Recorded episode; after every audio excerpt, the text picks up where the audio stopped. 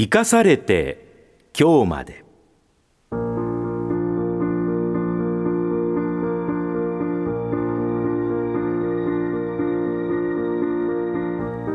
この時間は去年亡くなった東海ラジオの元代表取締役であり中日新聞社元最高顧問大島博彦さんが2007年1月から半年にわたり中日新聞夕刊の紙つぶて東京新聞夕刊の放射線としてご本人が執筆したコラムをご紹介します。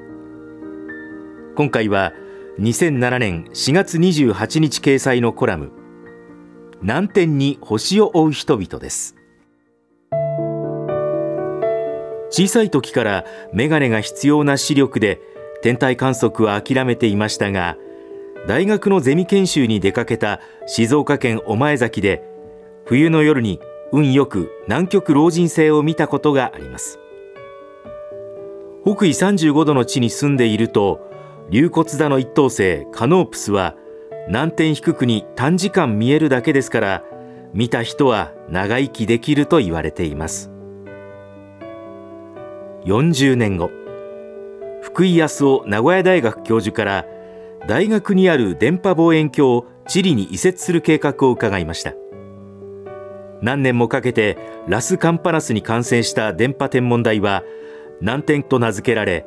日本では見ることのできないマゼラン星雲などの南の空の観測をスタート。星や銀河の誕生過程を解明していきました。この研究を側面から支えたのが日頃天文学にロマンを感じている各界の市民でした。アマチュアの社会人と最先端の研究に取り組む大学との架け橋を目指す。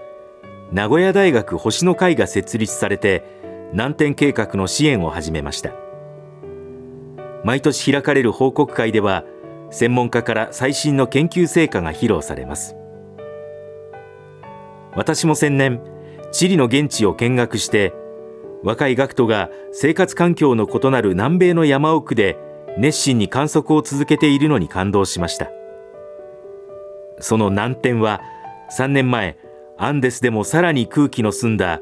標高4800メートルのアタカマ山地に建設された新基地に移されて南天2という次の研究が始まりました。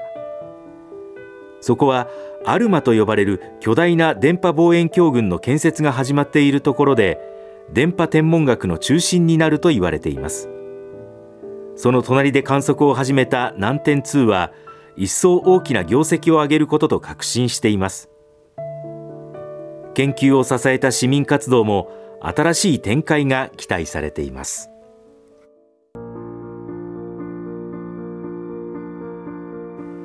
この時間は2007年4月28日に中日新聞夕刊と東京新聞夕刊に掲載された中日新聞社元最高顧問の大島博彦さんのコラムをご紹介しました。